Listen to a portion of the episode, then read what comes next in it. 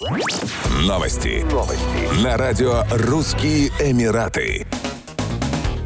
Самый большой сафари-парк за пределами Африки, Шарджа Сафари, начал принимать гостей 17 февраля 2022 года. Сообщается, что он расположился на площади 8 квадратных километров и стал домом для 120 видов животных, в числе которых черный носорог. Сафари-парк расположен неподалеку от города оазиса Альдайт. На его территории находится 100 тысяч африканских деревьев. Новая достопримечательность подготовила для посетителей беспрецедентные впечатления. Зоопарк под открытым небом состоит из 12 зон, имитирующих местности природные зоны Африки. Он включает в себя секцию для жирафов, имитирующую для них пребывание в дикой природе, а также вольер для носорогов. Как ожидают власти Эмирата, новый сафари-парк внесет свой вклад в сохранение биоразнообразия и дикой природы Эмирата. На его логотипе изображены четыре диких зверя – слон, жираф, лев и носорог.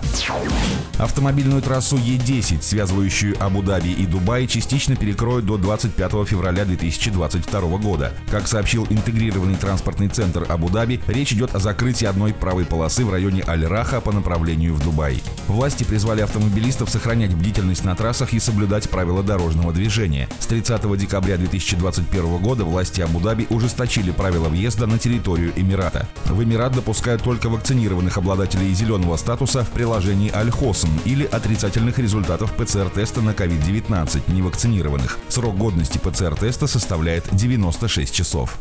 Еще больше новостей читайте на сайте RussianEmirates.com